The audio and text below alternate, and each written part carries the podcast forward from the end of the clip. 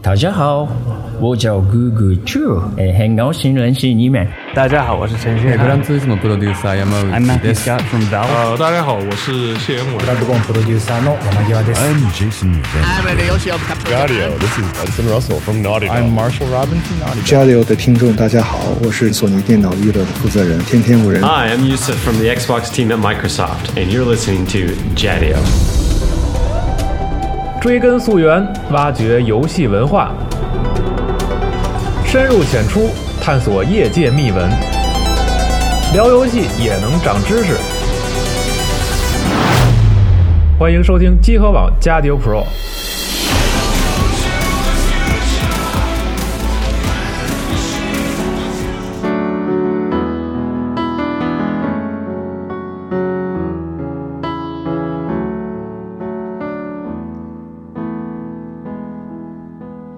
Dirt stuck in my dry mouth when they found me in the forest. They didn't look into my eyes because they feared they'd see themselves. It was hot and they hit me hard. The handcuffs were cutting my skin so deep.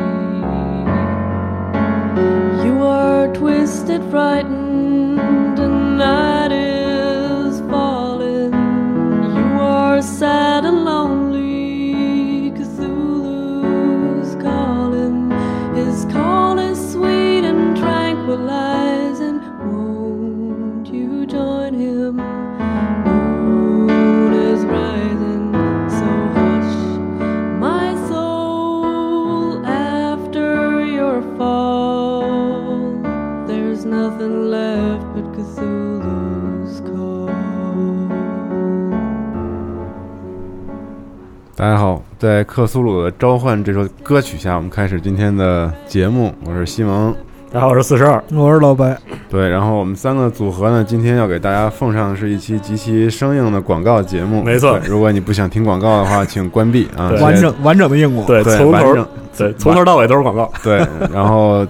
很抱歉，如果不喜欢听广告，大家可以关闭这期节目。 没错非，常感谢大家的支持。好，我们然后下期再见。对，我们下期再见。然后本期节目呢，其实是这个我们集合铺正好要上架了，已经上架了一本书，对，嗯已经开始卖了。然后这本书的名字叫做《克苏鲁神话》，嗯，对，然后新译制的版本。嗯对最新译制版本。然后这本书呢，就是一售价是六十八元。然后之前其实我们。就是经常提到罗夫克拉夫特和他的克苏鲁的对这个神话，然后很多人都需要我们讲一讲。对，然后包括其实之前 IC 游戏里，我是的我们就是帮他们录了一段这个黄衣王的故事，是的然后因为跟这个也有关系，所以很多朋友想听嗯，我们录一期比较完整的关于这个克苏鲁神话的。嗯东西嗯但是就是让大家要让大家失望了。今天我们并不是完整的要告诉你科苏鲁体系到底是什么。对，对我们现在这个组合呢，就是是我和老白在这儿的话呢，如果是我主讲呢，一般这个节目内容都比较的平啊，比较的浅显。并不至 于，并不我是这我现样我现在感觉这个这期节目可能是仅次于一战节目，是我这个最不能胜任的节目第二，啊是吗，差不多是这个样是吗子。所以我们我们为了能让我们 hold 得住这样一个题材，我们这期的主题比较简单。我们这期的主题简而言之就是读书，尤其是这本书，就是这版的《科苏鲁神话》，对因为这个《科苏鲁神话》在国内是一个很多人特别好奇，但是又不知道就是很神秘的，对没有门儿那个去入的这样一个大的框架。对所以我们先说一说上一版，就是我们不是现在不是说这一版《克苏鲁神话》嘛，对然后我们来说说上一版。上一版我印象中是，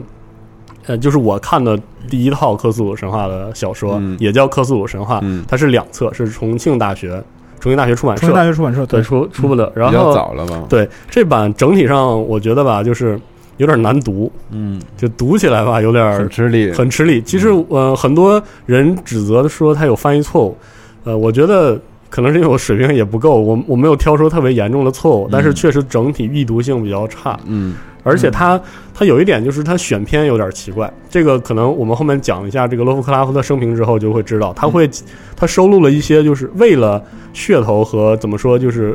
读起来更舒服吧，他收录一些，比如说八十年代、七八十年代往后哦新的那种一些对，创比如说作史蒂对芬金给他写的作品都有。嗯所以就是它可能会造成比较严重的混淆，因为克苏克罗那个爱手艺吧，是嗯，爱手艺大人这个这个东西和现在的东西读起来是不一样的。对，所以我这个呃，而且很多朋友应该读过那本盗版，就是有一个压缩包里是就是一大堆特别多的对神特别多片是的吧对科幻小说里里面的克苏鲁神话的上下篇就是这本，哦，就是这样。而且当时可能也也是因为很多人读盗版，这个篇幅都是缺的，哦嗯这，本来就够难读了，所以就就缺掉了。对，所以就是为什么我们这次这版出了之后，我们就是很激动，然后当时就马上打算打算我们要卖，而且嗯对就是因为我们也要买， 嗯对就是非常简单简单一个道理。我对们就是聊聊这版从哪里聊起呢？就是先说说译者，嗯，他姚一向直姚向辉老师，对姚祥辉老师对，这个人，说实话，这个在过去和现在一一直都是我的偶像啊。 对我我上大学的时候，曾经一度的梦想是从事这个科幻文学译制。成为他这样的人，嗯对对对，然后后来就发现他就是我心目中最完美的那个目标。理想的形象，对，其实那个大致给大家简单说一说姚向辉老师翻译过什么。首先是我名字的由来，《银河系漫游指南》啊对银河系漫游指南》的再版，就是它重重新比较准确的翻译成《银河系搭搭车客指南》这一套嗯是姚向辉老师翻译的。然后像这个呃《神秘博士》有一本也是道格拉斯·亚当斯写的，就是他本人写的这个喜剧小说。嗯，呃，他这个叫呃《神秘博士沙达》，这是讲老神秘博士的一本书，也是嗯他的作品。然后他翻译过《教父哦，是吗？》，对《教父》嗯，然后还有还记得我们之前推荐《枪偶尔有音乐》也是啊，姚布鲁克林又与孤儿，这都是全辉老师的作品。哦对对对，然后我之后可能会大力给大家推荐一本读起来很很轻松的科那个奇幻作品，嗯叫《绅士盗贼》系列，嗯也是也是他翻译对的，。然后这个《凌波诀》，嗯，林伯爵是林伯爵袁伟老师的对作品。然后据他重头戏据他之前说，那个这个他的《万生三部曲》的下一部《蒙娜丽莎过载》，嗯基本上翻译截稿也马上要哦出了，也很期待。还有像那个鲍尔斯的《择日而亡》，虽然没读过，不过这个作品我记得很多人特别喜欢。然后我觉得杨向辉老师翻译就是，呃，整体上以通顺和易读性为优先，嗯，而且它里面就是对口语化的节奏把握特别好很。好，嗯，对嗯然后这点其实很重要，一会儿我们会说到，就是洛夫克拉夫特写文章本身他执着的那种风格，嗯所以就是这点跟这个易读性有很大的关系。对，而且姚向辉老师的话，他在翻译方面，其实他是注重这个体系化的这样一对个对对进入的这样一个感觉的。是，的，就是四十二提到的上一个版本，它之所以就是评价不是特别好，嗯，就是因为翻译者本身来讲，只把它当做一个文学作品。对，是来也翻译就是当成那种后哥特时代的作品来嗯处理、对这样但是他的没有就是考虑到他自身体系的这样一个作对用。对对。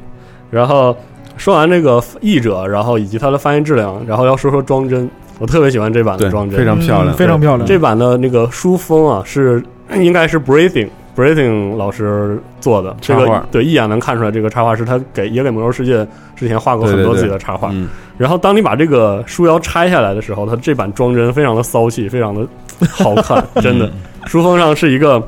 非常邪恶的异教符号，我不跟大家说这个符号是干嘛，嗯一会儿我会一会儿我会详细的讲为什么这期节目我们不给你讲克讲鲁神透话了，讲讲透对了，嗯，因为这个还是有一定的说道的。当你翻开这本书的首先的扉页的时候，是那种很古色古香的科苏鲁式的这个简报简报贴纸，非常好看。而且最喜欢我，其实我最喜欢的是它的第一页，第一页是他这个成名作里提到的画的科苏鲁造型的那个书稿，嗯就画的很凌乱，然后他一定要保爱留手艺先生自己不知道啊是不是他自己画的，嗯但是这个符号很有名，包括里面的这个，它里面的排版会使用一些特殊排版，比如说表达这个信纸变迁嗯，这样的这个状态，以及里面大量的涂写、对标记、删除，这样来来表达然后嗯这种样子。标记重点这些地方。对对对，就是读起来非常的有这种气氛。嗯，而且这本，我觉得这本书呢贵，可能很多程度上贵在这个装帧上。嗯对，而且还还行这个吧而且这个排版其实我觉得也是付出了相当的对嗯努对力对的。，你感觉这是很考究的这样一个模式。对对对，然后，呃，我想说的是这个，呃，我们推荐这本书吧，一般我我推荐别人读书的第一嗯要务是得读起来有意思，就是科索神话体系特别有意义。意义深远，真的从文学发展的角度来说，嗯意义深远。但是呢，这些都是屁话，屁用都没有。我 们最后再说，嗯最后简单说说就得了。最重要的是，我觉得科苏鲁神话的小说读起来比较有趣，嗯，所以才就是我们专门录这一期。但是有趣在哪儿？是不是我们平时所理解对，的那这种还有趣？这还不太一样。对，我觉得可能我不太我觉得就是是克苏鲁神话小说读起来是要是稍微需要一点这个之前的预先的工作的，嗯，但是这个预先了解的工作也要了解的有一点度，哦就过度了解的话会破坏一种就是阅阅读体验，嗯对对阅读体验。所以我们就是从这边从这个。这才是本期电台的主题，就是先先导知嗯是一识个，先嗯导导读是吧？对对对，先导导读，就是首先要明确一点，就是克苏鲁神话是神话吗？不是，嗯，就是我觉得呃，你只要知道克苏鲁神话其实是一个很伟大的恐怖小说作家自己创造了一种体系，涉及到神秘各式各样的神秘主义现象体系，暂时理解到这里就足够了。嗯，而且因为目前我们看的这本克苏鲁神话小说完全是洛夫克拉夫特本人的作品，我还要提醒你另外一点是，在克洛夫克拉夫特本人写作这些作品的时候，这个东西在他心目中是不是一个体系，暂时没有定论。对对对，他是 感觉就是他有一套自己的哲学在里面在写，但是在那个时候他是没有形成极其完整的理，就这个框架的。嗯很松散的，对他什么时候就是形成这个这个体系，我们一会儿会讲到。嗯但是我觉得读这本书的时候，你应该朦朦胧胧有这个一个印象，就是作者写的时候他有概念，但是是没体系的。明白？哎对这对样的对感对觉对，然后他这个另外一个呢，需要大致要了解的，这个这个也很火的一句话是洛夫克拉夫特本人的一句名言，嗯，叫做“人类最古老、最强烈的情感是恐惧，而最古老、最强烈的恐惧是对未知的恐惧”。嗯这本书的封底是对，就写在这里写。的这个，对，没错，就是简而言之，就是科苏鲁神话的所有故事，如果不包括后续向他致敬的作家，就是强调这种哲学的话，最多的一个主旨应该是无知是福，对嗯啊， 就是简而言之，就是你知道的越多，就一定完蛋，嗯，这这点是必然的。就是你知道的太多了，最后一定导致一个特别悲惨的结局。是的，就是说，我们在这里不谈一些，比如说现代流行文化中已经说了很多的什么三三点体，就是理智值这样的啊概念，对对对，即使是在他普通的小说中呈现的东西，呃，它都有一个核心，就是人类是没有能力理解真正的宇宙是什么样子的。嗯，嗯即便我们就是能把把宇宙飞船送上太空，比如说嗯我们能看向未来，但实际上宇宙的真相是反逻辑、反常识、反伦理是的你。无法理解对的，，无法理解到什么程度呢？当你尝试理解的时候，它会毁灭你。对哦这是一个理念，对这是一种基础基础的理念。所谓不可名 状，对，就是不可名状就的。是你付出毕生精力，然后乃至所有的就是资源啊，然后理想去探寻的这个最后这个东西，嗯，它是远远的超出你的想象和掌控能力的，这是是这的个核甚至心。会把你扭曲掉，对死，所以就是就死是轻松的，对，嗯死是最好的解脱，嗯应该是这个样子。其实 我我作为一个九零后的，就是一个普通的普通的读者吧，嗯我个人认为我在大学第一次完整的读通科苏鲁神话带来带给我最宝贵的一种体验是。科苏鲁神话这种魅力是对你世界观的一种冲击，嗯，就是它其实并真的不恐怖。然后你说以现在这个时间点，它精神猎奇吗？完全不，嗯它就是一个劲儿完全不够的那种书。啊，但是呢，他最后核心的这种就是洛夫克拉夫特本人坚定不移信任的这种哲学，会对你成长的这样的一种就是思路和原则造成很大的冲击。嗯因为在我看来，求知欲就是我活到现在的原动力。对对对，但是它对是反对，就是一切知识我，我都可我都要去尝试去理解。嗯就是人类向前不断前进，靠的就是自己刨根问底，用知识积累起来的这样的力量。是知识就是力量，对这是我的世界观。你的价值观是对这样对的对嗯其实就是无论你是个体也好，还是整体也好，就是人类或者说单个的人嗯，总是希望自己所掌握的知识越多，对，然后包括体系门类越广，那么是的我的生存或者说是我的发展才越有对信心，越有价值。对。但是克苏鲁等于说是什么呢？你受过很严格的科学训练吗？对你有过就是是很完整的掌握知识这样一个体系的经验吗嗯？不要紧，对，你不越要紧越懂越完你。 越懂越完蛋。对他这种，而且他还不是那种就是呃科技预言那种嗯说，哎，你要这个小心，你要小心你的知识导向毁灭结局，并不是，他是那种很温吞的、很很潜移默化的跟你说，你这些东西都无所谓，嗯你所了解的生物无意去了解你，嗯，他的恶意就不能用理性来理解。就是毁灭你，就是与你你把它何干称之为恶意，是你的浅薄，对，哦对啊就是你你实在是太渺小、太就是愚蠢了。太肤浅了，对啊其太肤实这浅个道理就好像说，你走在路上踩死一只蚂蚁，你对对这个蚂蚁有恶意吗？对，并没有，并没有对，但是你这么做了，是的，对然后他这种东西，你潜移默化、默默化的把把欣赏、把欣赏一个文学作品的心态带进去，你你设身处地的在那种情况下读完之后，嗯你其实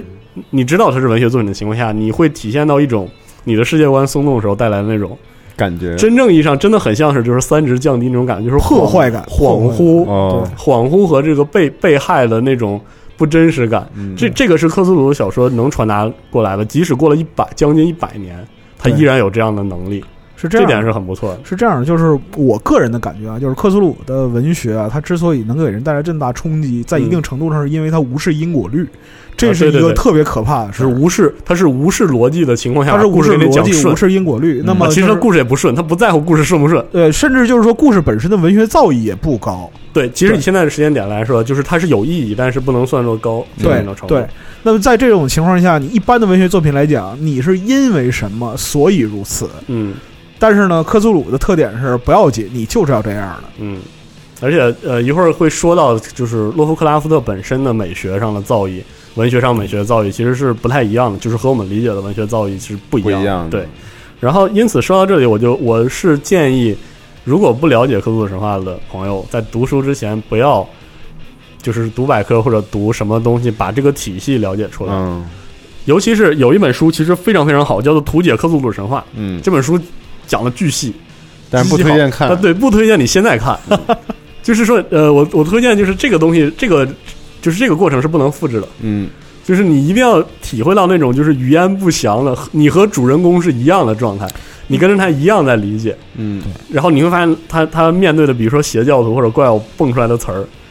就是这个小说也绝对不会告诉你它是啥，嗯你也暂时不太需要了解它是什么。这种时候，这种不对称的这种恐怖美感是很宝贵的，是很少见的，嗯，对很很难就是得到。就是你应该是先掉一次三值，然后再去理解它。对对对，其实呃，如果当你读完了克苏鲁体系的作品之后，你去再去了解成体系的克苏鲁神话，会有一种新的乐趣。对对对但是这种乐趣呢，不同于你现在初次阅首读次阅读的对，感其觉实，这个东西最好是呃尽可能的保留下来。嗯所以我我倒是很希望，比如说之后的一段时间，可以邀请这个姚向辉老师哎来我们这边。到时候等大家都看过这本书了，或者看过嗯几本书之后，我再详细的说一下克苏鲁神话世界里到底有什么。嗯，到时候可能感觉就完全不一样了。有这个好，这个好。是的嗯，然后为什么要这么说？主要是因为克苏鲁这个作者爱手艺 Lovecraft，嗯，就是我们都叫爱手艺大人嘛。他本人的写作风格就是，嗯，你可以说迷幻吧，但是更多的时候他，他喜欢这种语言不详的、颠三倒四嗯的叙述，叙述，而且他他极其喜欢第一人称描写，哦所以他是有不管有意还是无意，他都会塑造出信息不对称。然后这种不对称可以说是科苏鲁体系魅力的一个源泉，嗯而且 他和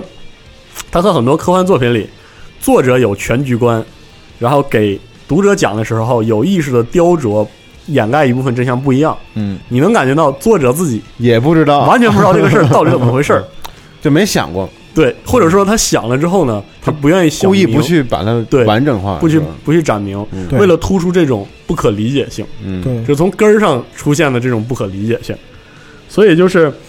呃，他的我觉得目前为止，我们在这个时间点读最早的一批科苏鲁神话的小说，可能世界观猎奇性的冲击多一点，嗯，什么场面啊、情节啊、人物塑造之类的冲击基本没有，基本没有，因为它太老了，嗯 它太老了。对，它里面有些情节设计，在当时它可能对哥特文学是一个很大的革新。嗯当时觉得，哎，这个但是现到在最后大家看看，对我们看听了多太多鬼故事了，我们看了对太多恐怖电影了，其实有很多从这里来，这个道理这是其意义啊。实一会儿我们再说，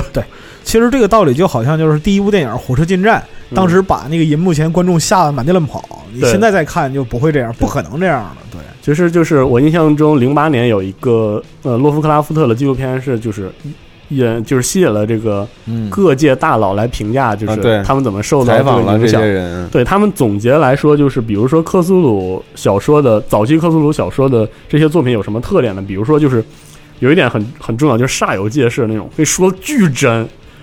就是言之凿凿。耶鲁大学的博物馆里有什么什么什么，嗯，有一个我我我认识的朋友是什么什么名校的呃民俗学者，然后有有怎样一个城市，他就是他就是洛夫克拉夫特写东西那种这种由来的自信是很有意思的，嗯就是他他抛出设定之后绝不解释，对哦他一点不像现在的很多这个呃科幻或者幻想作品里，他掏他抛出设定之后，他会考虑到解释这个设定的合理性对对情节上的自洽之类，他没有在科苏鲁神话中没有自洽这回事儿，对他就是抛出来了，你要么接受，要么不接受，不接受很正常，因为因为书中人物自己也不信，对你这个时候反而共鸣就出现了，对，所以就这种这种特别当真的事这种状态吧，你说他好也可以，你说他怪吧，也真的很怪。以现在这种我们我们读过的所有的小说和他相比，这个这个模式有点奇怪。嗯，然后另外就是，呃，这个是我觉得是在这版翻译和读原著中能明显反映出来一点，就是特别依赖形容词。就是洛夫克拉夫特，因为他他接受的文传统文学训练导致的，他对华丽的词藻， 对，你可以说它空洞、华丽、空洞的词藻，然后对景物描写时那种就是排比式的啊，大量大量的就是形容词的罗列，嗯而且他特别喜欢用那种古词或者是半半声造词哦，大段大段的说，然后然后他不是那种蒙太奇式的那种剪切感，嗯，他就是就是一个人疯了，就是忍不住要写这样一种感觉，对对对对把这种东西传达的非常非常好，对是这样一种感觉。然后另外就是他行文他他行文方法有点有点怪啊，这点我觉得在杨向辉老师翻译的这版里可能体现的并不是很多，他他润色了很多，就是阅读起来读起来已经很顺了。嗯在英文版，我记得那个呃纪录片里，尼尔盖曼举过几个几个句子的话，他在那儿默背了将近四五行。所以说，其实这句话说就一句话的事儿，嗯，对但是他就要这么写。但是这种这种写法其实后对后世是很有影响的，尤其是对这种恐怖悬疑式的作品的创作是很有影响的。大段渲染同对对样对一个一个是大段渲染，另外一个他是，我认为就是洛夫克拉夫特他选择这种描写方法，嗯，实际上是有一种代入感的情境。对对对对，就是因为正常人说话，你会想一句话里面的逻辑是对，怎样的，但是呢，就是他说写这个东西的时候，这个人物本身就没啥逻辑了。一个是没啥逻辑，另外一个已经受到了特别强大的精神冲击。对，对，所以说他会把很多内容堆叠在一起，实际上说的是一个事儿。嗯，然后还有一个还有一个特点就是这种隔离感，就是在尤其是在本次选段本本本书我们推荐这本书的选段中，嗯，它的大部分事情都没发生在主角身上，哦就是你就觉得这个事儿放在现在啊，就是就是说我我姑姑的婶儿的家里谁谁谁谁谁谁嗯这这样一种感觉，就是不可信的故事，嗯，所有的故事都是呃，他说我的一个朋友。啊、有什么别人变化？说别人的事儿，对，然后或者是比如说我翻出旧纸堆里我的长辈的研究手册，嗯然后我再去调查一手资料。我调查的时候，当事人自己都说不太明白了。他通篇用这样的近似臆测嗯或者猜想，或者是口耳相传的方式，来渲染已经发生的就是异常和恐怖的事件。嗯但是呢，所有的东西其实他都不会想写特别明确的自己发生的事情。如果这件事最终发生在了叙述者第一人称上，他的口吻一般是遗书的最后一句话，哦，就写完了对我就了却我自己了。嗯对至于他怎么了却，或者说他写完的时候，我觉得这个东西就趴在门上了。嗯，至于那个东西怎么扑进来，怎么怎么着了并，不知道，对，一点也不写。嗯 所以你如果之前很喜，尤其是很喜欢读，比如说史蒂芬金他嗯们写的恐怖小说的话，你会觉得克苏鲁神话的作品力道不够，嗯，嗯很软，就到这戛然而止。嗯，然不后过瘾对，但其实我觉得就是这种这种不过瘾，当你把书合上扔在一边，甚至都过了几天之后，可能有一天晚上你躺在床上，嗯然后就是有一种根本就不是恐怖，不是说把你吓到啊、不敢去上厕所那种程度，而是一种特别奇怪的感觉，就嗯围绕在你身上，然后长时间都散不去。这是科普鲁神话的小说的一个我印象中很深的一个魅力。嗯，然后还有就是他这个第一人称人称的写作有一点，我觉得是很考究、很精细的，他能很详细的写出一个人，比如说一个学者的人物，从一开始抱着一个做怀疑学问、怀疑、做学问和耻笑的态度投入到神秘事物研究的时候，嗯一开始的笔记工工整整、仔细的罗列、驳斥。如何如何说完，然后可能加一些自己的一些看法，到最后写到最后，大段大段絮絮叨叨的自我否定，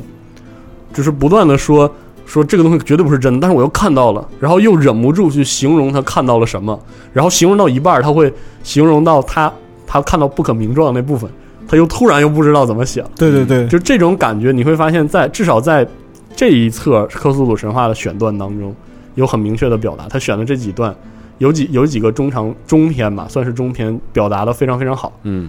然后这些魅力，我觉得这些魅力基本上对很多人来说都可以视作缺点，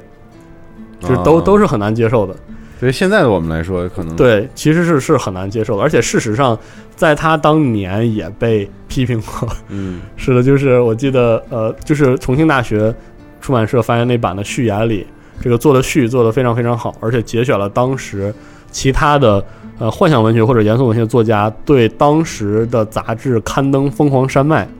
嗯，有这个就是非常明确、非常尖锐的批评。他这个批评怎么说呢？就是写信，就是类似指鼻子骂一样。他说：“为什么你要以科幻小说的名义刊登洛夫克拉夫特这样就是疯狂山脉这样的东西？难道你们真的困难到了这种地步，非得登这种废话连篇的东西不可吗？”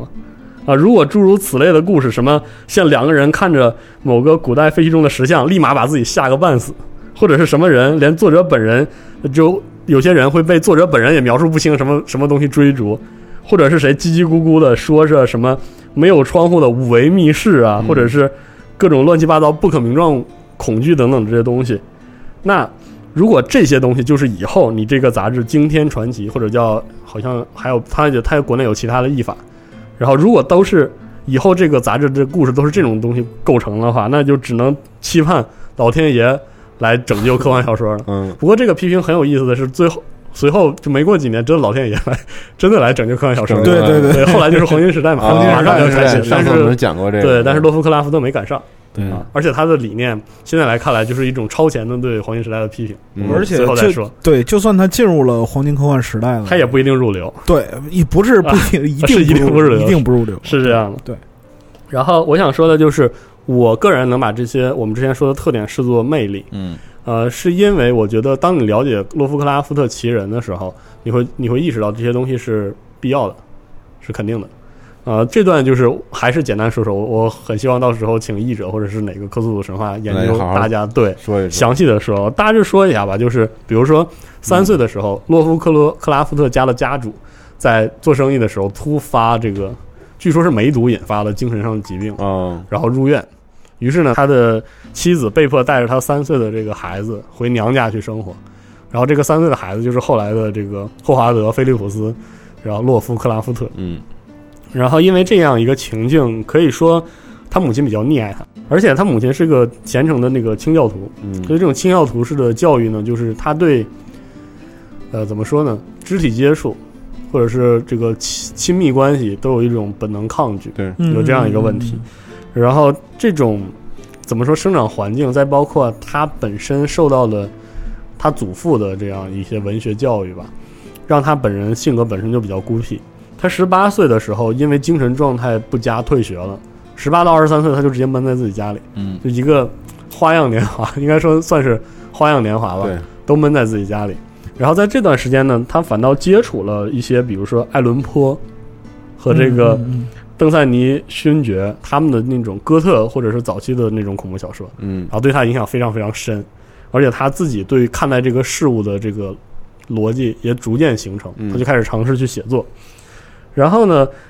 在他写作的一生中，其实很坎坷，而且其实是在我想想，一九二一年，一九二一年他母亲去世之后，他的那种精神打击和包括呃五年之后，一九二六年离婚。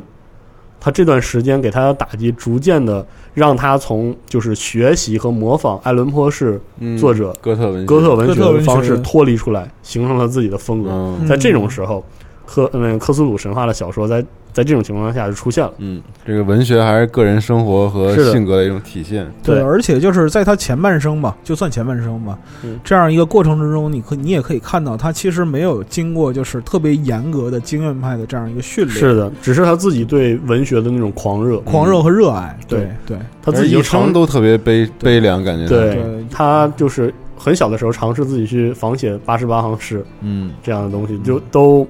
影响了他很多。他是一个对传统的英国呃英式文学有着偏执性爱好和坚持的一个人。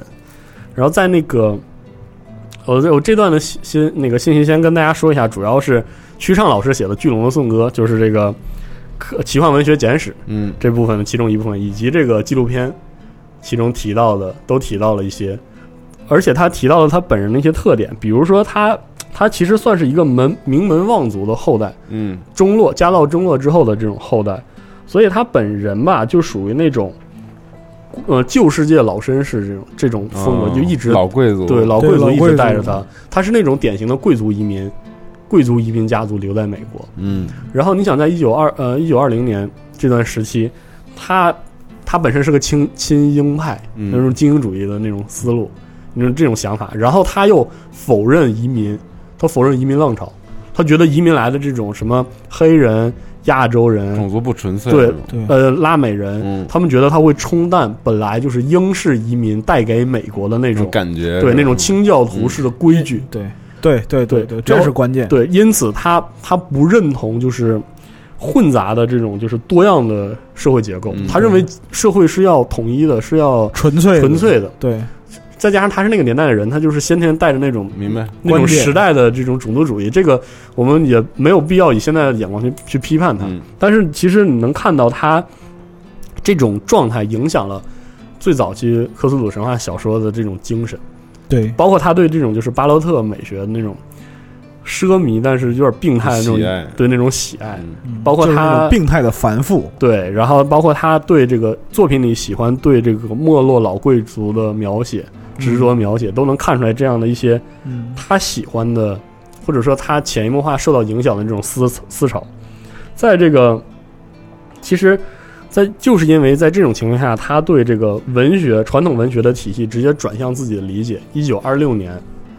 他写出了这篇《克苏鲁的召唤》，嗯，而克苏鲁就成为了他后来体系的命名。就是第一第一部其实，其实后来被划归到克苏鲁神话体系的作品还有很多，比如说他十八到二十三岁这段时间喜欢勋爵的哥特作品的时候，他写过短篇《大滚》《打贡》嗯，嗯嗯打贡，对，这篇是他年轻时候写的。对，但是实际上这种体系标志性的形成，应该是克苏鲁的召唤，嗯应该对是这一部。对。打贡其实，呃，咱们后边谈到文学性这块儿可以对，说可能说。会说一说。对对对，然后，这个我想说的是，再说说他，我们想最后再说说为什么我们现在科苏鲁神话是一个体系。一九三八年，呃，我想一九三六年，一九三六年他有一个好友叫罗伯特·霍华德，他这个人，洛夫克拉夫特这个人本身偏执、自闭，而且脾气并不好，嗯但是呢，他喜欢与就是写信。而且他他喜欢用信念提拔一些他认为好很很好的后辈去指导他们，所以他后来临死的时候，他身边是有很多的好友和这个哦追随者的。然后，一九三六年，他有一个非常非常好的朋友叫罗伯特·霍华德去世。这个人在奇幻文学史上如雷贯耳，嗯，他确立了剑与魔法体系，野蛮人柯南、嗯，这个是他确立的这这个个系奇列幻作体者系。对对对，然后，这个罗伯特·霍华德就是他母亲去世之后，他随后随着跟着自杀。嗯所以这件事情给他很大的冲击，他失去了他的挚友，所以很快在一年之后，他就跟着就病情恶化，去然后世就了去世了。了，对，然后很有意思的是，他的这个墓碑上，墓碑上写着 “I am Providence”，意思是我是普罗维登斯人。嗯，那还有一个意思是我是天选之人，对嗯非常有意思的一句台词，就是他一生这样，就是有 providence 这个词很妙啊，这对，嗯一方面他可能有一些自卑或者自闭，另一方面他在他塑造的这个神秘的宇宙里，又看到了这么多，或者又没看到这么多，影响了这么多人。他这一生其实是很有意思的一个过程。然后，呃，他临死的一段时间，就是他的这些大量的追随者呢，其中有一个。呃好像是十七岁也也发文，也开始写类似的恐怖作品，而且洛夫克拉夫特很喜欢这个嗯人叫德雷斯。德雷斯呢，就后来我们尊很称重要的对一个人，尊称他为这个科苏鲁神话体系的二当家。二当家对他这个人后世评价可能评价他才华不足吧，才华至少没有包本参半吧，对你这么说，这毕竟大当家一号人物如此的强盛，你对活在他阴影下的继任者，这是没有办法的 事情。对，他当时就是，呃，跟他几个好友。也是也是爱手艺大人的这个粉最丝粉丝对，嗯办了一个阿卡姆出版社，就为了出版他的作品。洛夫克拉夫特本人的所有作品在他生前没有出版过，嗯，没有人愿意出版，所以他自己就去出版。啊、这件事情太他超前了，对在活着的时候是的太这超些前作了品没有人没有人认同大众认同对的，这就好像就是牛逼的画作都是画家死了之后对才值钱，有点这个感觉哎对对，于是呢，这个德雷斯做了这样一件事情，他他决定完善这个体系。嗯把这个洛夫克拉夫特本人语言不详的提到的各种神划分出等级、阵营和属性。嗯，然后呢，就把特别混沌的东西给理清呃理清了，了，对。而且呃，据我之前看过的其他的文献说，这个德雷斯他本人有那种就是呃基督徒式的。二元对立观、嗯正邪对立观，他把这种东西就引入了，叫非善即恶这种很多人批评说这这种行为是庸俗化，嗯嗯。但是呢，他他在完善体系的同时，他还做了另外一件事情，把创作版权完全开放。嗯他希望所有人在理解和喜欢洛夫克拉夫特精神情况下，不断的创作，创作相关的任何题材。在文化推广上对确实对是对很有效果从的，此就而且很有前瞻性。对很有前瞻性。嗯，因此克那个克苏鲁就深深的刻在了这个流行文化当中去。嗯，变成了一个开放世界观的东西。是，所以嗯，你甚至可以认为我们现在熟悉的呃大众文学中的几乎的一大部分文化，都深深的刻有着克苏鲁神话的烙印。对，其实他的这个，我插一句啊，嗯其实他的书的封面这个这个上面，嗯，他写了几个，就是我们耳熟是能的详是的他为了让更多不了解克苏鲁的人去了解这个东西，说提了很多年轻人现在主流的一些对体系里面提到一些，比如说他说这个。先从作家开始说，就是可能大家熟悉的史蒂芬、史蒂芬金，然后嗯对尼尔盖曼，包括伊藤润二、徐元玄，是的，然后都是克苏鲁的这个粉丝，非常喜爱他的其作品。实正好我就要就是要说回嗯我们之前那版的《克苏鲁神话》，嗯， 它里面节选了，嗯、它有一册大量节选了这个阶段后续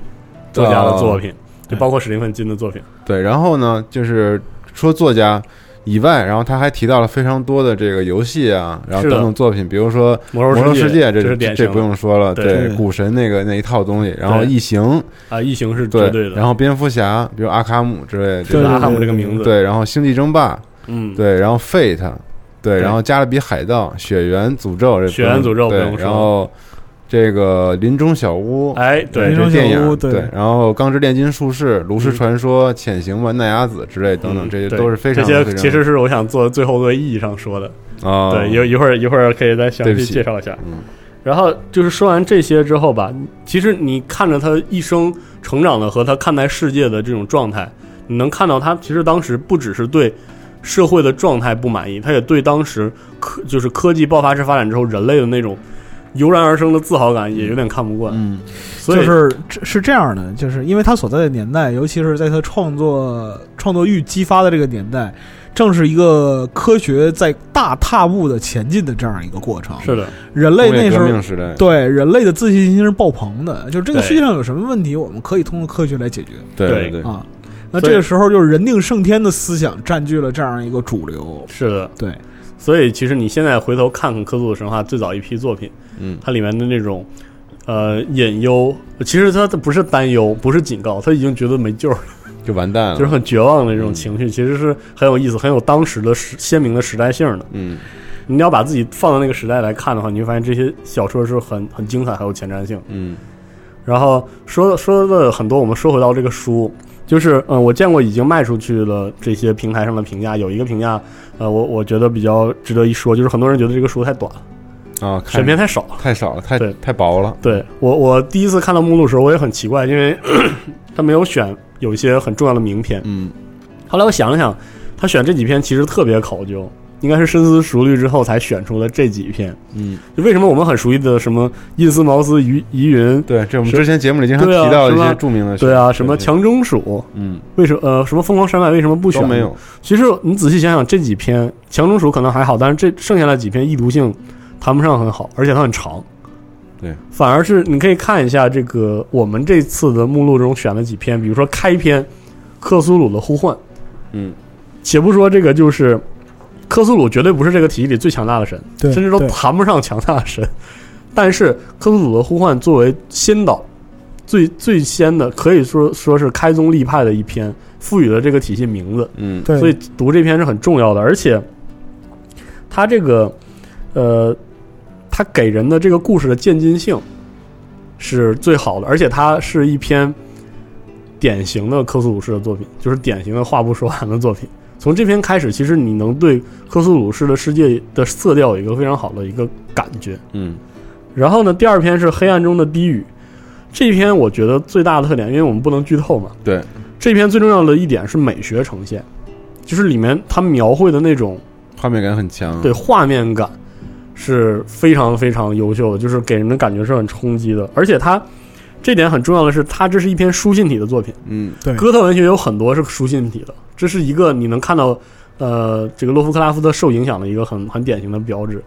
比如说，我想说德拉古拉，德古拉这篇，嗯，这篇嗯作品的原著是书信体的，哦，所以书信体有一些很很天然的一其实些很妙的地方，对很妙的点，比如说他写信，他肯定活下来了，对是，啊然后最后一篇哪来的呢？嗯，是不是？哦，对吧？这这种这种东西反而天然的适合科苏鲁式的故事，对，因为它有很多条件可以就是隐性的解释一些情境，对，这是其其次呢，就是书嗯信体它本身是一个绝对主视角的这样的一个对描述方式，它有很多残缺的信息不给对你对，传达它。是不给传达，对嗯而这种就是残缺是天然具备合理性的。而且我想说的是，《黑暗中的地狱》这个故事的情节有一些，以现在我们身经百战、看了那么多恐怖片的神经角度嗯来百看，战，就是主角真是傻，嗯怎么这么明显？明显就是有阴谋，你为什么啊还要如还何得？啊对，但是我想说的是，在当时哥特文学的时 候，哥特文学是什么作品？都是狼人吸血鬼这样的嗯故事。对对对对嗯哎，就没有这样的 故事啊！我先说好，就是还有一些科学分析的元素在里面，对，但是呢，又有这样，其实最后有一些很猎奇的转折，嗯，嗯，这是一个很精彩的故事。所以要放在时代当中去对去看这现在个，的话，对对嗯你就会觉得对有有一些前瞻性，就是很有启发性。因为这就是现代读者的话，这些套路你看太多了。哎对然后呢，我想说是接下来是一系列的短片，比如说《自笔界而来》《神殿》《大滚》《乌萨之猫》和《猎犬》，这是典型的爱手艺式的短片，嗯，就是节奏特别特别快，而且有的时候故事根本就没有说完。就结束对，了，就结束了。比如说，呃，《乌萨之猫》像是像是民族志，像是一个小镇怪事的一小节儿，嗯，就说为什么这个镇上所有人不许杀猫。哦结束了。嗯对，然后像神殿，神殿是一个潜艇德德国潜艇上的这个长官的一个作品，嗯他是他通篇就是故意的写出这个德意志军人那种自大、雅利安式的那种自豪精感。英感，对精精英感，，然后到最后是如何被这个神殿一点一点摧毁，这样一个过嗯程、很短，是一个呃潜艇中的航行日志，对就是这么一个故事。对嗯对对。像大滚就更不用说，大滚真的是前后不搭的一个小故事，其实大滚就是一个碎片儿，对，是一个很很典型的碎片化故事。对，然后最后敦威治恐怖事件算是名篇，对名片很有名儿，这之前这没篇少提，在血缘的时候，嗯对辐射，这在辐射的时候，对辐射的时候，对对，里面有专门的一个没分错，支剧情是这个事件，对，这也是为什么嗯今天我强调要求坐在这儿的 原因。对啊，对，这篇其实我觉得最大的一点值得读的是，它首先它大场面，情节跨度特别长，嗯这这是很多科苏鲁神话小说中不见不着的，有头有尾的故事，对，特别对有头有特尾，别这完是最整关键的。嗯对，然后特冲击，而且它涉及到了高位神，就什么都有。而且我想，绝对就是提醒各位的是，如果你很喜欢科苏鲁神话跑团，这篇故事就是样板故事，对对所有科苏鲁跑团哦的样板故事，三位学者，三位不同领域的人啊，调查，然后以理智作为代价，对，找到真相，然后最终去尝试解决这个真相。对对对，故事舞台是封闭的，有异教传统的小村庄，嗯，对到最后涉及的恐怖的仪式啊，惊天的阴谋嗯等等等等，嗯，一切就是说你跑团的模组的结构在这篇很故事里完，整，很完整。全都有。对，所以你现在可能你会觉得它俗，但是这是这就是你认为。就是是有一批作品积累，你才觉得这个作品俗，而这篇作品是那些作品的祖宗祖宗，没 对错， 对对对，就是这样的。对，所以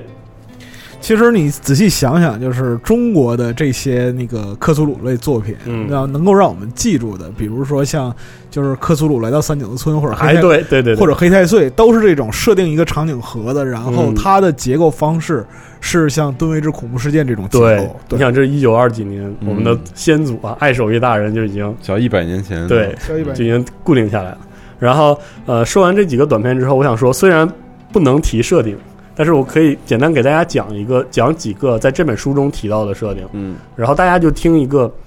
所以就不能说来龙去脉，我我不想把这个设定全都丢到脸上，让你是觉得没有意思。但是让你 让你明白一下，当时出现他喊出一些词句是有嗯很大概是什么样？对很重要的印象了。首先要讲科苏鲁神话中最重要的一本书，科苏鲁世界中的一本书叫《死灵之书》。嗯这本书啊，真的不存在，嗯，先 说好不存在。但是因为这个咳神话本身影响实在太久远，谁都说了跟真事儿一样，狂说，很多人以为就是是有这有个东西对啊，很多人以为是有，甚至是就是洛夫克拉夫特知道有这本书，然后以它为原型来写，不是，嗯对对，这书就是洛夫克拉夫特自己认为的一本书，在在这个呃小说世界里啊，他是这个一个阿拉伯的风诗人，叫这个，你想叫阿卜杜拉阿尔哈萨德，就相传他这个遍历一役之后突然疯了，嗯嗯疯了之后就写出了这样一本书。这本书为什么是《科苏鲁神话》中最重要的书呢？是因为它基本上是一本设定集，对，把啊，能说全说了。哦对。就是一切讲故事讲不出来需要解释的就事，请出死灵一之定书可以把它请出来，里面一定有对应的东西。嗯对对，这对科苏鲁神话中有很多很多非常有意思的书，比如说那个拉莱耶文本，就嗯也叫罗延城秘文。之前我们说 Fate，Fate 里 Caster 这个位阶啊，这个是法国的一个炼金术士叫吉尔斯·德莱斯 Caster，他手持那本书，传说中就是法文抄本的。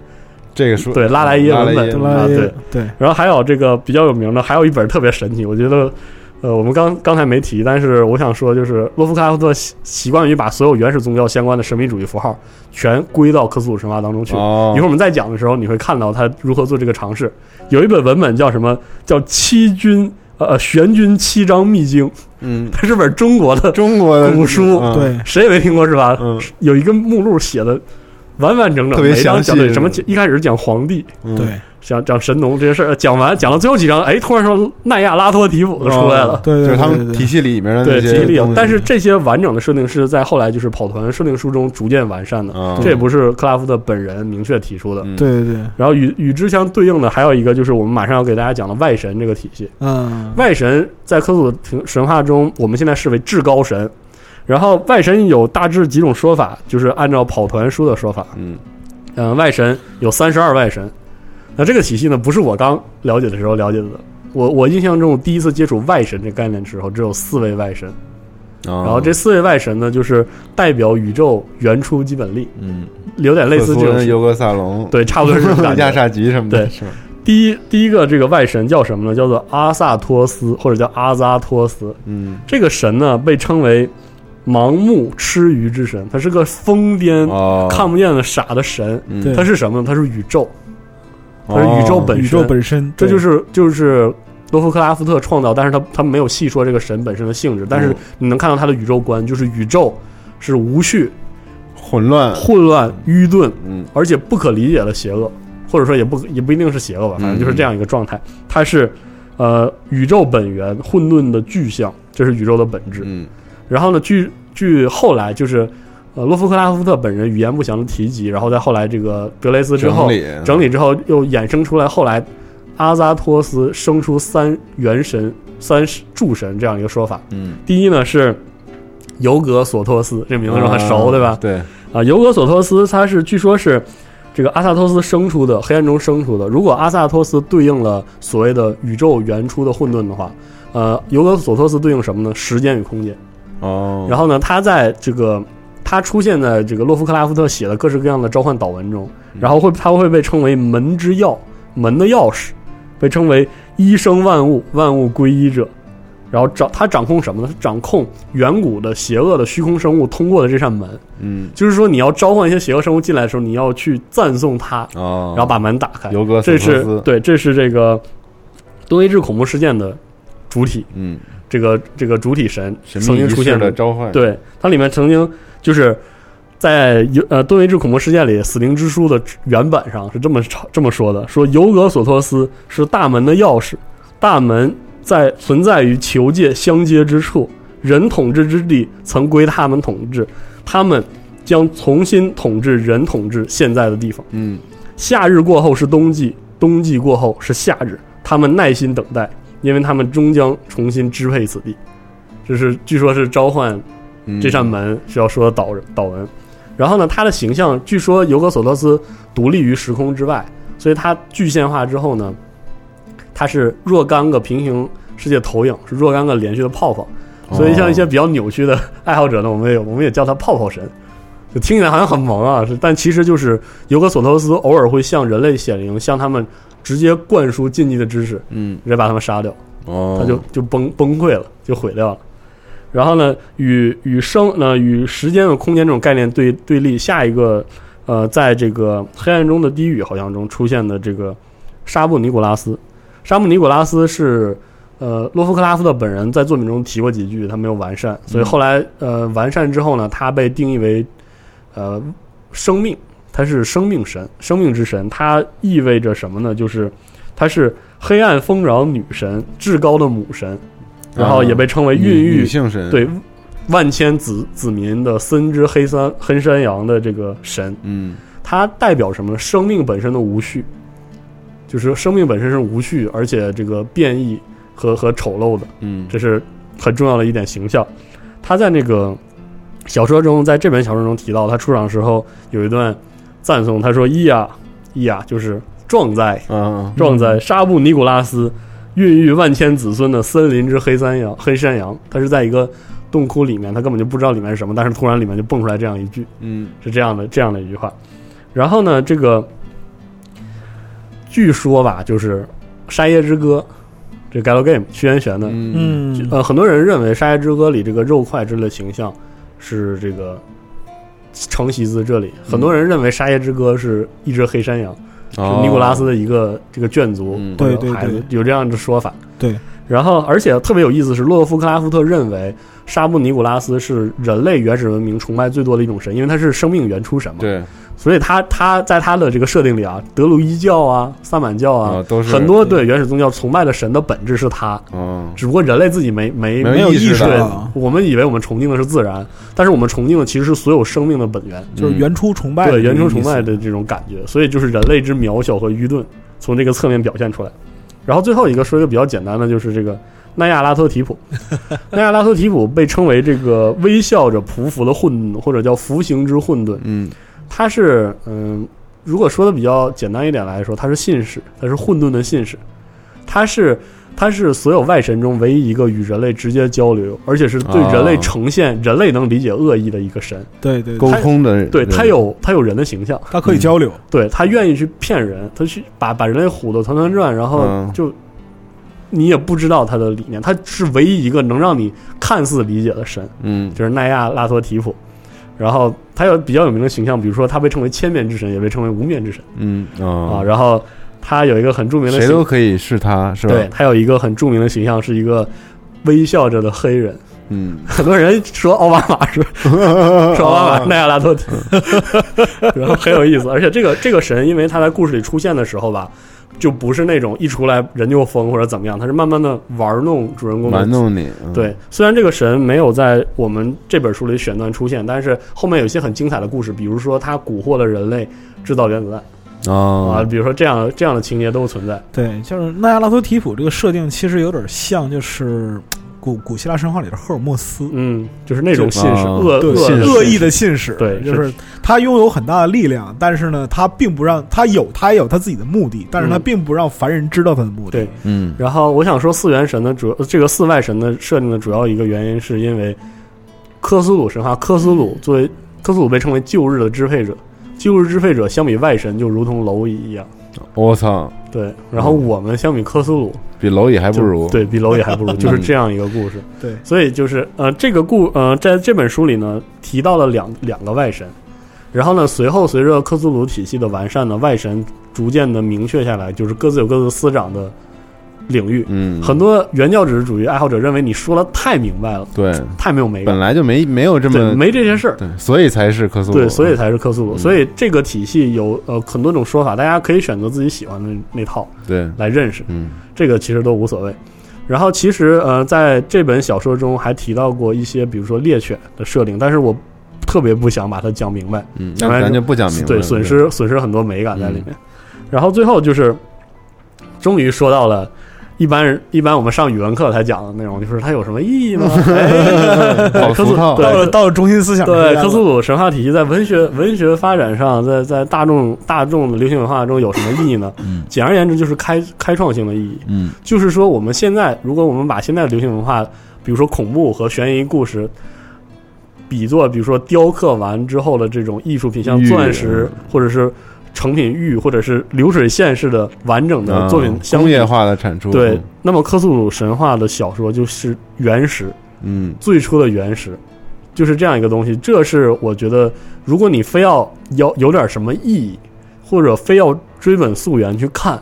那么这本书你确实要看，嗯，无论如何你应该读一读在，在这个人类对恐惧，就是现代社会、工业社会对恐惧还没有具象概念的时候，是谁最初提出了这种恐惧美学？这应该是洛夫克拉夫特。然后那个时候人们对于这种对文学作品文学作或品者还是大家没有还这恐怖和对恐惧的概念，因为那个时候就是谈及文学与恐惧的联系，其实就是什么弗粗弗糙兰的，肯斯坦，对啊，对就是对吧顶多是那还记得种德拉库拉、对嗯狼人、吸血鬼这样的传说嗯传说，但是很具象化对的恐怖的形象给对你的造成的。但洛夫克拉夫特指明了一点，就是恐惧的本源是未知，嗯，对哦，所以它所有的核心的嗯就是体它的现核是心未内容知就是未知，对你，根本就不知道发生了什么，他你也永远都别想知道，嗯，就这是样一个过程。我和四十二之前就是讨论过这种未知的感受，实际上来源于什么呢？就是人类的深海恐怖，或者是嗯深空幽恐怖，嗯对这种感觉。因为是什么呢？呃，我们所能掌控的范围其实是非常非常小的。对，这也是我们当我们看到一些宏伟的东西的时候，会感受到身体不受控制，嗯，然后站立这样一一一种感觉的就来是源。大尺度恐惧，大尺度的恐惧。嗯对，所以说是这种对于未知的恐怖是什么呢？是不可名状之恐惧的根本来源在源于在于你明知这个事儿无法控制，而且你无能为力。嗯，是的，对是一种绝望感，对一种必然，就必然是的悲剧。啊这里边就是有一个个人体验啊，我不知道，因为呃，我不太清楚，就是我们听众里边有没有人在发烧的时候会做噩梦。嗯啊，我这个我之前说过这个事儿，就是发烧时候做噩梦的感觉非常近似于这种大尺度的恐惧，就嗯是在那个时候，呃，你会感受到就是自己在这个空间之中无比的渺小，那么周围的就是所有什么东西的都特物别大体或者空间是特别大，特别具备压迫性。这种恐惧是有形的恐惧所不能比拟的。是的，嗯，而且他还开创了什么呢？比如说恐怖美学，一些我们现在很熟悉的一些美学，比如说触手，比如说章鱼脸，对，比如说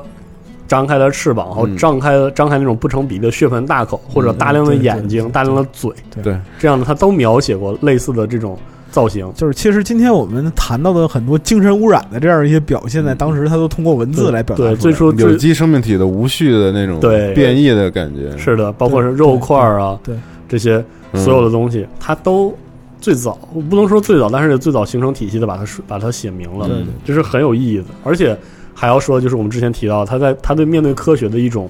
反思。当然，我想说的是，这种反思和黄金时代之后的那种科学性反思完全不是一对个不概太一念。样。完全不一他样他确实有点那种那种老贵族或者就是工业时代前贵族一种田园式的倒退式的那种反思，嗯但是这种反思是很强烈的，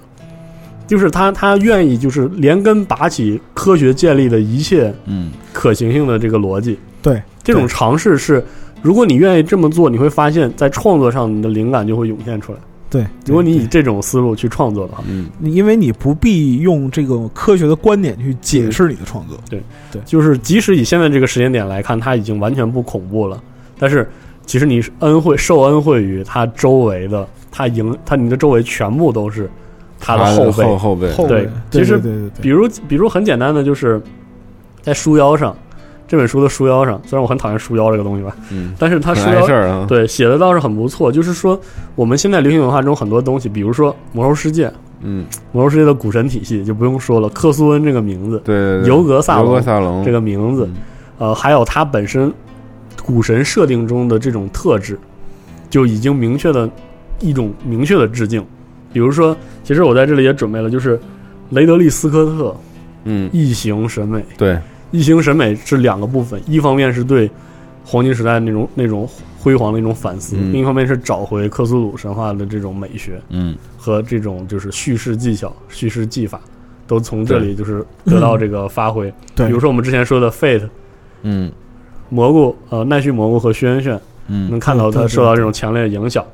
比如说《血缘诅咒》就不对用对说了，对嗯，《嗯血缘诅咒》我觉得是一个呃摘取了视觉效果，嗯摘取了叙事哲学、叙事结构和这个背后本源的这个风格，但是又没有没有拿它任何明对没面上有拿设定任的何对对设定对一对个一个作品。但是我觉得神髓是是拿的对对很好的，他对照他是把他的感觉都搬过来了。是吧对对的其实体就现在是游戏里，在血缘里边，你的体验其实大部分就像是时候调查员，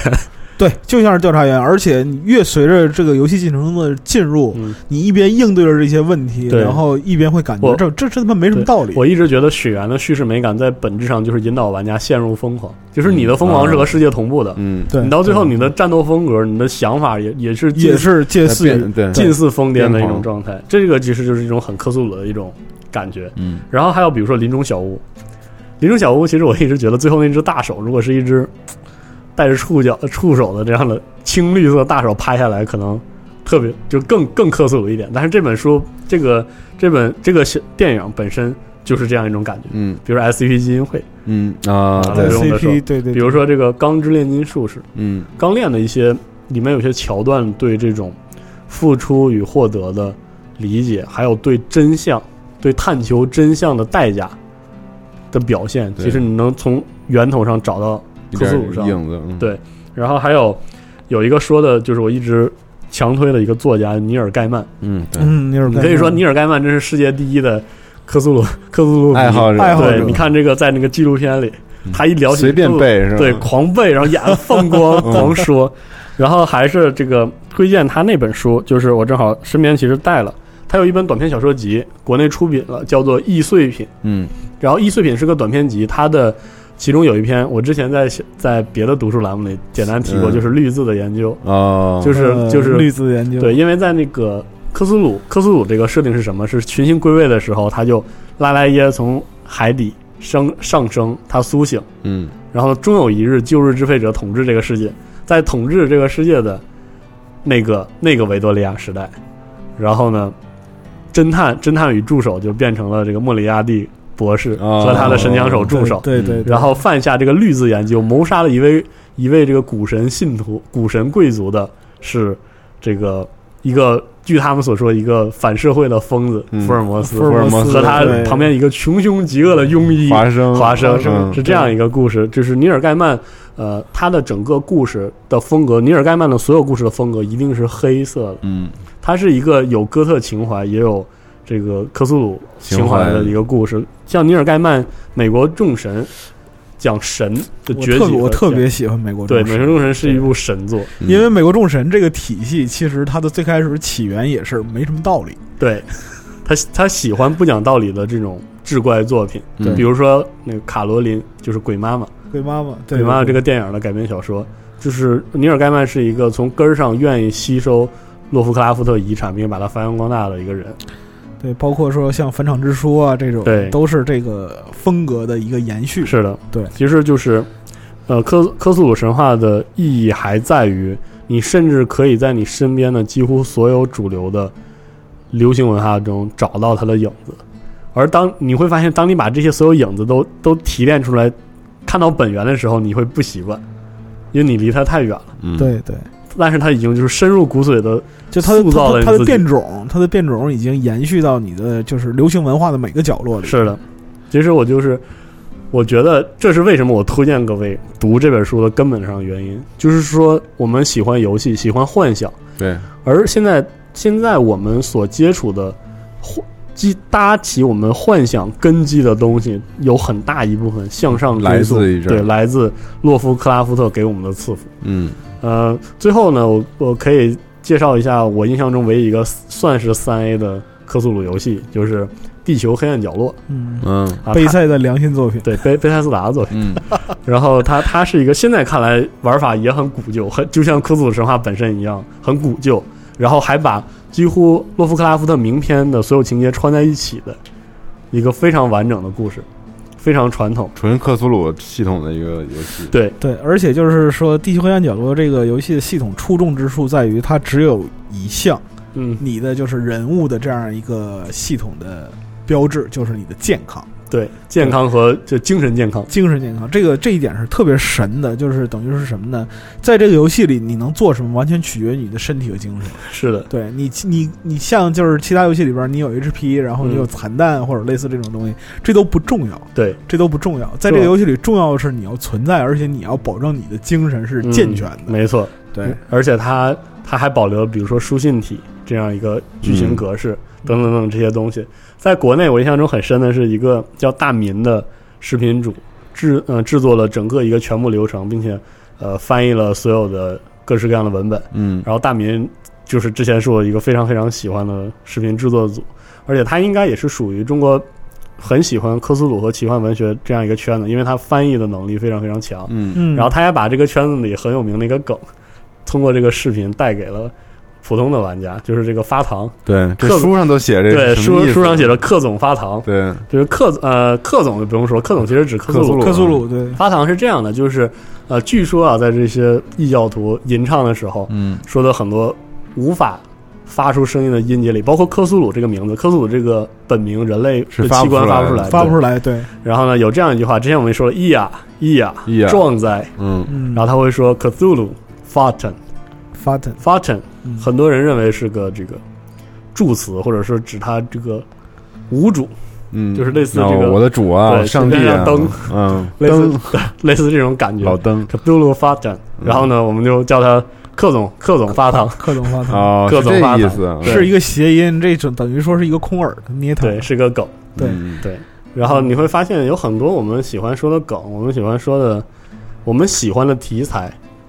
到最后，比如说我们如果你尤其喜欢心理恐怖题材，到最后你会发现这种美学嗯一脉相承，最终都找到源头，找到科苏鲁，再再往上找才能找回到哥特文化、嗯， 哥特哥特式的文学作品，嗯是这样的。所以就是说了这么多吧，大概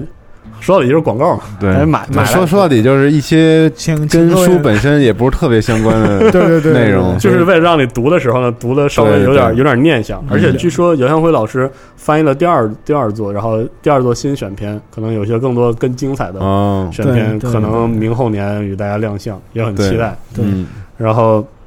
简而言之就是买书，对 嗯买书。我们到时候再邀请真正的大牛给大家详细的介绍一下这对个对作品。对，对对对，然后结尾我想放一下这个嗯，我好，我个人跟强烈推荐那对个，强烈推荐，而且其实是跟科斯鲁神话第一次亲密接触是在我初中，初中吧，初中时候怎么那么早了，对，第一次听听金属乐的时 候，有 Metallica 的一张专辑有一首纯乐器嗯，叫做《Call of Cthulhu》，就是对 K T U L U 这样写。这个 Cthulhu 到底是个啥？困扰了我好多好多好多好多啊年。那个时候不知道，对，完全怎么，么查完也全不不知是道，对对，后来发现是可苏然后鲁，直到我对，直到我这个上了大学读起来之后，我才发现这个写法算是一种变体，嗯它，指克图克苏鲁，所以嗯这个、这首曲子，这个 solo 的曲子应该叫做《克苏鲁的召唤》。对，对嗯，对，我们的本源，对，所以感谢大家收听本期节目，对，感谢各位。那么就是，啊，也感谢四十二带来这么精彩的分享，嗯啊其实就说的非常非常浅啊，长了很多知识。对，大家要觉得这种广告好听的话，那我们以后再多做一 多做点点。这广告时间够长的， 嗯对对对对对 对对。然后请大家那个来集合铺，淘宝搜索集合铺，然后来买这本书啊。嗯，就别地儿就别去了 啊！我的天呐哪，嗯不容易。对，行，好，那就下期下期再见下期再见，拜拜。嗯拜拜拜拜。